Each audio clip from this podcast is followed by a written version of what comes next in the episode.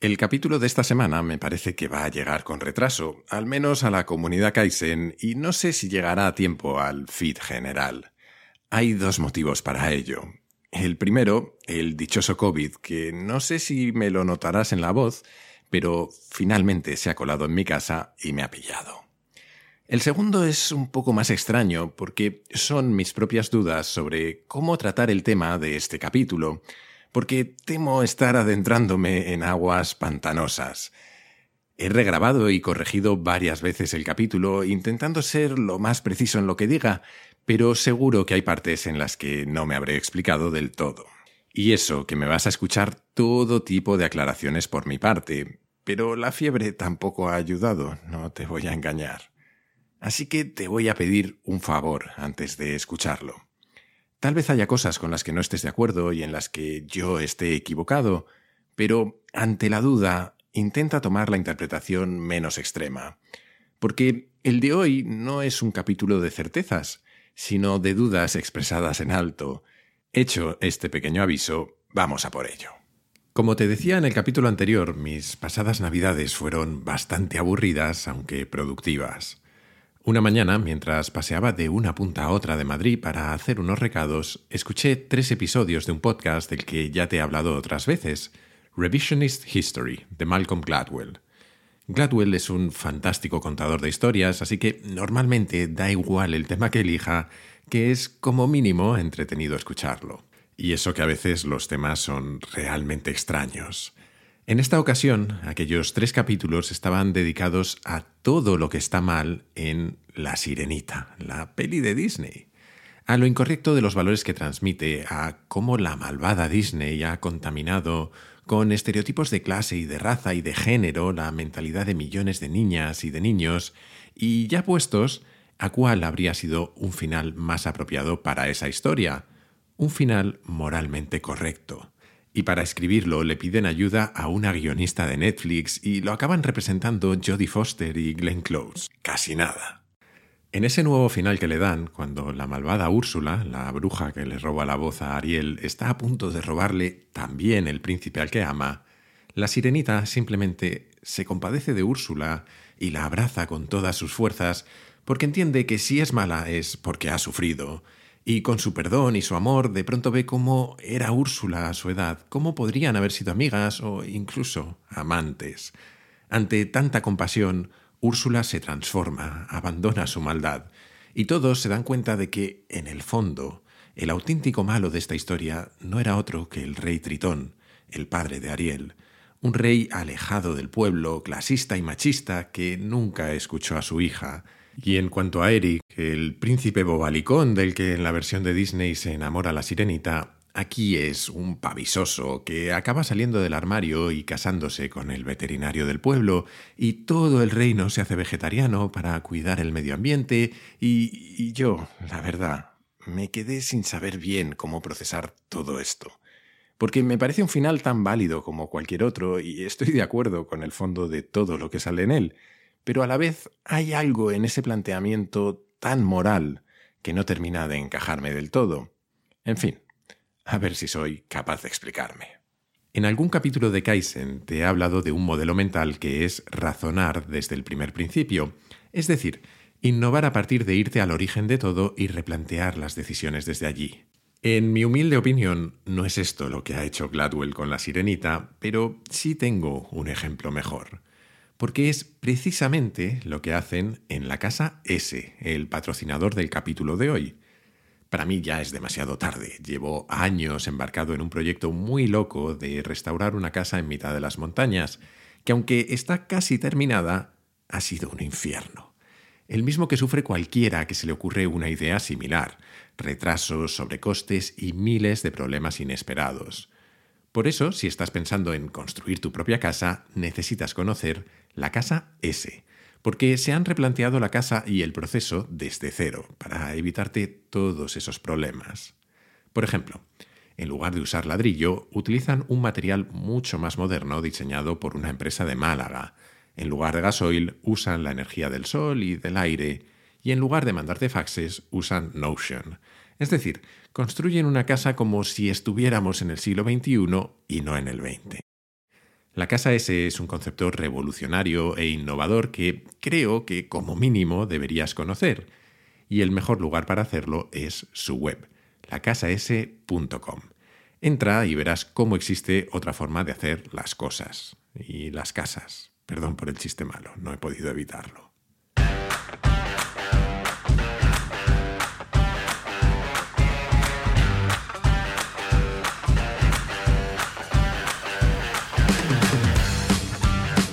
Soy Jaime Rodríguez de Santiago y esto es Kaizen, el podcast para mentes inquietas en el que te acerco a personas, a ideas y a técnicas fascinantes de las que aprender cada día.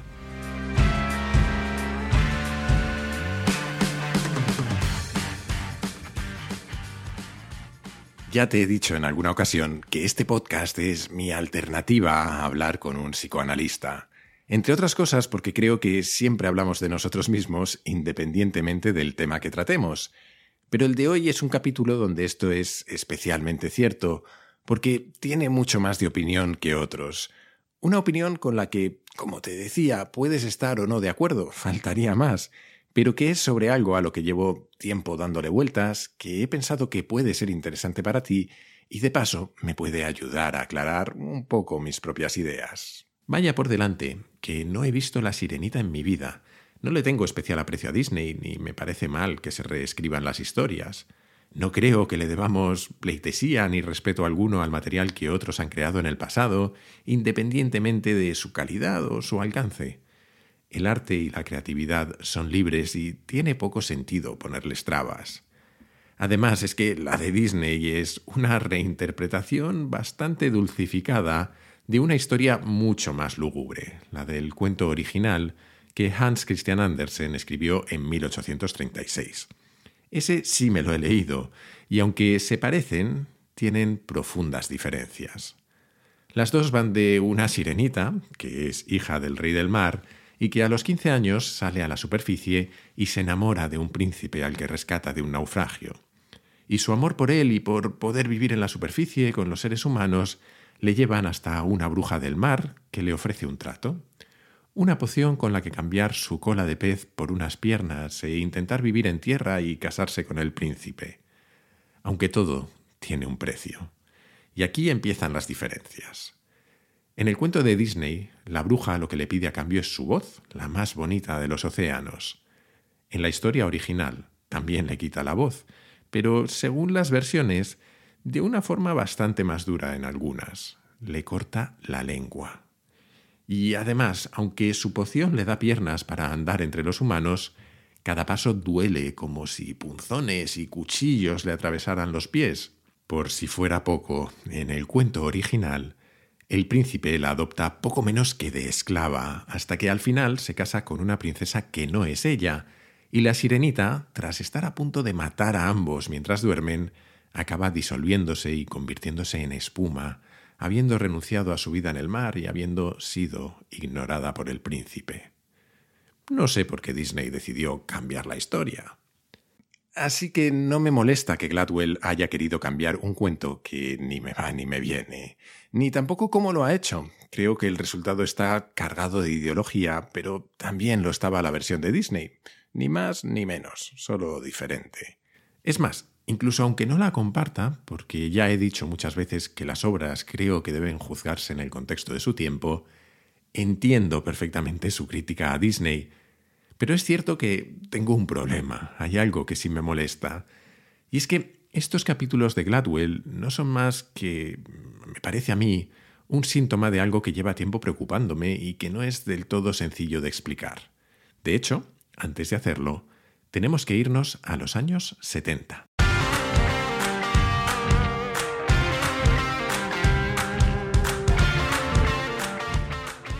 En 1977, una investigadora alemana, que llegaría a ser una de las grandes referentes en el estudio de la opinión pública, Elisabeth Noel Neumann, publicó una teoría sobre cómo en las sociedades se forman opiniones colectivas y cómo tomamos decisiones sobre temas que tienen una carga moral, y le dio un nombre bastante memorable, la espiral del silencio. De acuerdo a esta teoría, que como vas a ver es bastante obvia, nuestra voluntad de expresar una opinión depende de cómo de popular o impopular creemos que es. Por lo general, cuando tenemos opiniones impopulares, realmente impopulares, tendemos a guardárnoslas para nosotros, mientras que no solemos tener reparo alguno en demostrar cuándo estamos de acuerdo con la mayoría. Aunque casi más que la popularidad lo que nos importa es la controversia. Podemos expresar algo que la mayoría no piensa mientras no sintamos que es controvertido.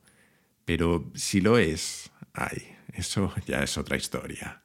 De hecho, acabamos cayendo en una especie de ejercicio de contorsionismo cuando tenemos que opinar sobre temas que están cargados moralmente para intentar no liarla demasiado. Nuestra percepción de cómo de seguro es dar nuestro punto de vista se construye a partir de pistas que vamos captando de forma consciente o inconsciente sobre lo que todos los demás opinan. Hacemos una especie de cálculo interno basado en lo que oímos en nuestro entorno, en los medios, en redes sociales o en cómo han reaccionado otros cuando hemos dicho algo parecido. Es decir, desarrollamos una especie de radar para entender dónde están las minas que no debemos pisar el contexto es importante también. No nos cuesta lo mismo expresarnos de manera anónima, y prueba de ello son las barbaridades que se pueden leer en la sección de comentarios de cualquier periódico online, por ejemplo, que delante de un grupo o que si sabemos que nos van a grabar. Todo esto tiene sentido. Somos animales sociales y por lógica tendemos a evitar cualquier cosa que pueda significar que nuestro grupo nos rechace. Así que es habitual que simplemente nos refrenemos a la hora de decir lo que pensamos. Y aquí es donde viene la espiral, claro.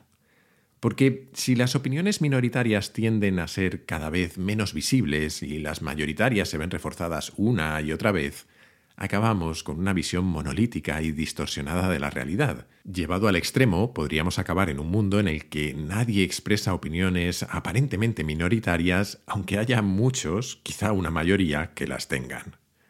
Esto se da en todas las escalas. Enseguida hablaremos del impacto que tienen en una sociedad, pero piensa por un momento en una empresa o en un equipo de trabajo cualquiera. Los grupos tienden al consenso, no a la mejor decisión. Entre otras cosas porque queremos evitar el conflicto, lo percibimos como algo negativo, porque no solemos ser capaces de diferenciar nuestras ideas de nosotros mismos. Y cuando otros atacan nuestras ideas, nos sentimos atacados y o bien nos lo llevamos al terreno personal o bien rebajamos todos el tono para que nadie se cabree. Y acaba imponiéndose una que no es necesariamente la mejor idea, pero en torno a la que se genera un silencio en el que nadie está demasiado incómodo. Más allá de los grupos pequeños, en las sociedades en su conjunto suceden cosas parecidas. Te he hablado alguna vez de Timur Kuran y su teoría de la falsificación de preferencias, que va por una línea muy similar. Cuando falsificamos nuestras preferencias, lo que hacemos es ocultar lo que realmente pensamos en favor de una versión menos controvertida. Y esto tiene muchas consecuencias que son mucho más profundas de lo que imaginamos. Para empezar, el silencio de muchos significa que unos pocos pueden controlar la que aparentemente es la opinión de la mayoría, lo cual da bastante miedo. Peor aún, significa también que perdemos una de las mayores fuerzas creativas que existen, el desacuerdo. Cuando una persona oculta su opinión, hace más difícil que otras puedan expresar la suya. Y por el camino estamos contribuyendo a distorsionar, a corromper y a empobrecer el conocimiento que todos tenemos. En el largo plazo, las sociedades que viven en una espiral del silencio tienden a los extremos porque no tienen contrapesos suficientes. De eso, de hecho, sabía mucho Elizabeth Noel Neumann, porque lo que no te he contado todavía es que nació en Berlín en 1916. Creció en la Alemania deprimida que siguió a la Primera Guerra Mundial. En su juventud formó parte de algunas organizaciones simpatizantes con el nazismo e incluso salieron a la luz algunos artículos que escribió siendo una veinteañera en los que criticaba la influencia judía en Estados Unidos aunque ella siempre negó haber pertenecido al partido o apoyado el holocausto. Pasada la guerra, de hecho, alcanzó posiciones de enorme prestigio dentro y fuera de Alemania, llegando a ser presidenta de la Asociación Mundial de Investigación de la Opinión Pública y profesora en varias universidades americanas. Aún así, la polémica siguió persiguiéndola hasta el final de sus días, porque, como dijo uno de sus mayores críticos, el asesinato de judíos no fue algo que hicieran un puñado de personas aisladas. Fue también el resultado de que ciudadanos normales, como ella, apoyaran posturas antisemitas. Yo no tengo ni idea de si Elizabeth Noel Neumann fue o no nazi. De lo que he leído es, de hecho, imposible saberlo, aunque tiene pinta de que como mínimo fue una simpatizante juvenil, posiblemente una más entre los millones de personas que simplemente se dejaron arrastrar por la espiral del silencio.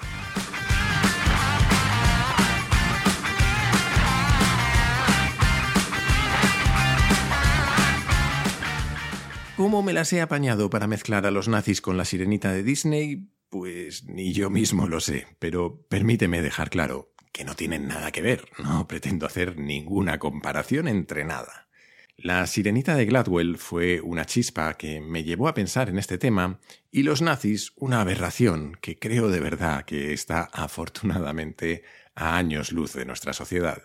Pero es que la teoría de Noel Neumann no se aplica solo a casos extremos. Podemos encontrar millones de ejemplos en el pasado y en el presente.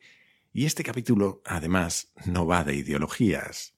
Aunque me parece evidente que hay una ideología dominante en nuestra sociedad, como la ha habido siempre y en cada época una diferente, mi problema no es con la ideología en sí.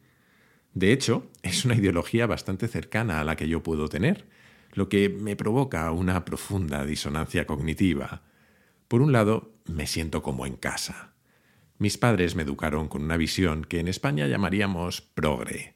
Me crié en un ambiente en el que la autoridad tenía connotaciones negativas, el capitalismo estaba lleno de defectos, la mili tenía que desaparecer, la energía nuclear era mala y la sociedad de consumo nos envenenaba. En mi contexto tenía mucho más valor una casa destartalada en las montañas que un ático de lujo en el centro.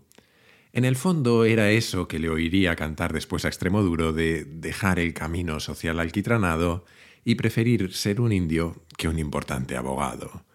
Mi imagen del mundo se formó a partir de eso. Mis propios ideales políticos se desarrollaron alrededor de esas ideas, y aunque mucho más matizadas por el paso de los años, la vida y, supongo, un aburguesamiento que sería estúpido negar, sigo creyendo en muchas de ellas. Creo que nos estamos cargando el planeta y que tenemos que resolverlo.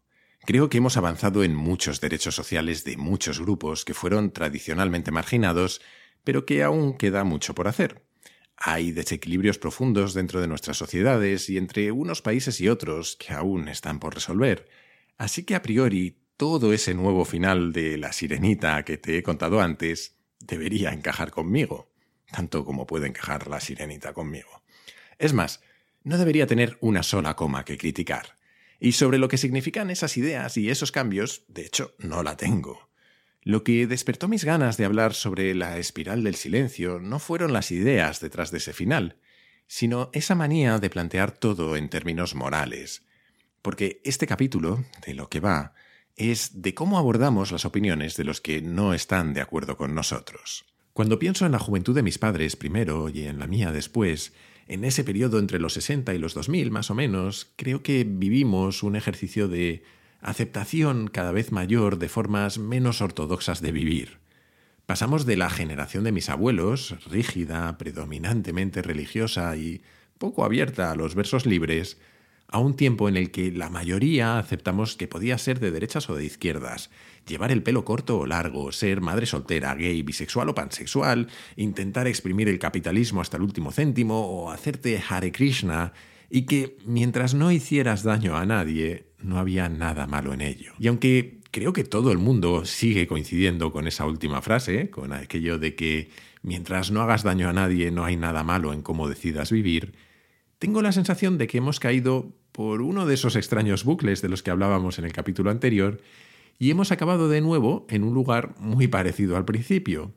Por ejemplo, hemos rebajado tanto el listón de lo que significa no hacer daño, no ofender, que en la práctica dejamos cada vez menos espacio para los versos libres, para el humor o para algo tan esencial en esa búsqueda de libertades que vivimos en el siglo XX como la transgresión o la provocación.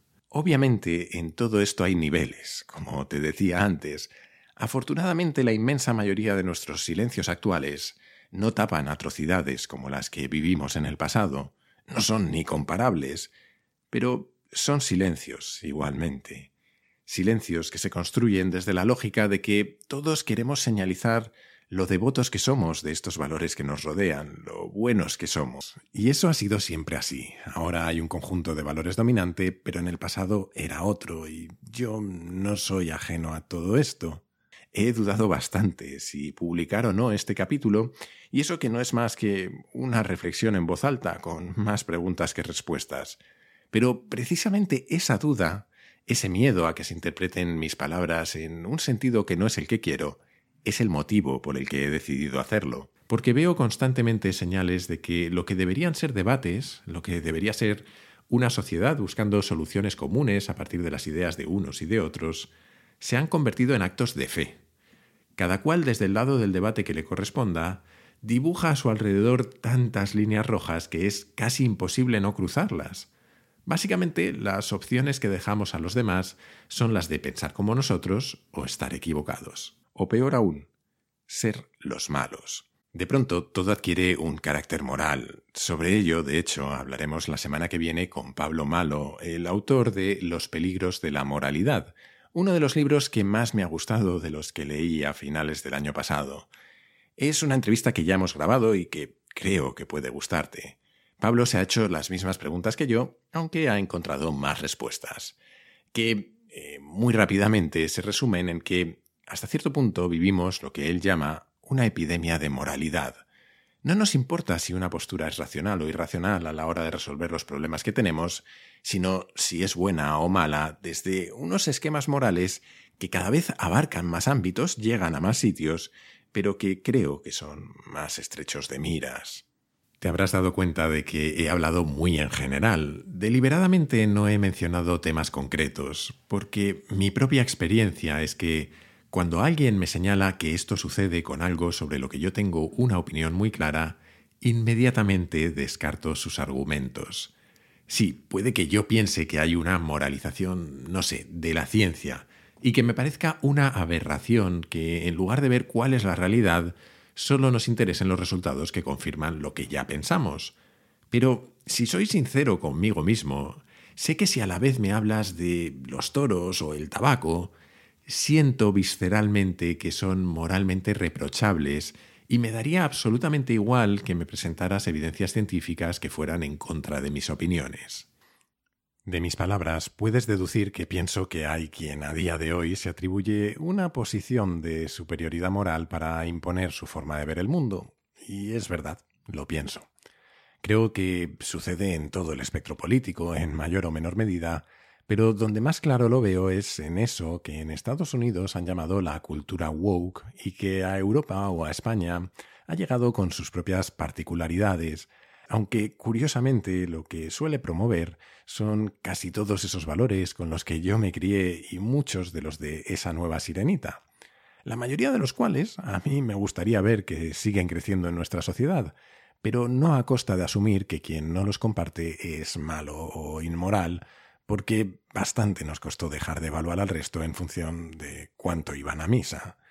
Y es que mi sensación es que estamos convirtiendo todo en una religión y cada vez tenemos posturas más fundamentalistas. Esto ya no va de si opinas de una forma u otra, si prefieres un tipo de gobierno u otros, o unos derechos u otros, o un tipo de políticas económicas sobre otras, sino que va de si eres bueno o eres malo. Y eso me parece peligroso porque sobre estas diferencias se construyen esas narrativas del ellos y nosotros de las que hablábamos hace unos pocos capítulos, porque esta forma de pensar es la que lleva a la polarización y a las espirales del silencio, y porque más allá del enfrentamiento lo que hacemos es empobrecer nuestra visión del mundo. Cuando hacemos todo tan binario, tan blanco o negro, se pierden los grises, y la vida es lo suficientemente compleja como para que, dentro de un mismo tema, estemos de acuerdo en un 80%, pensemos distinto en el 20% restante y ninguno sea una mala persona por ello. Porque, de hecho, lo que suele suceder es que ambos queremos mejorar las cosas, pero cada uno damos más valor a unos aspectos que a otros.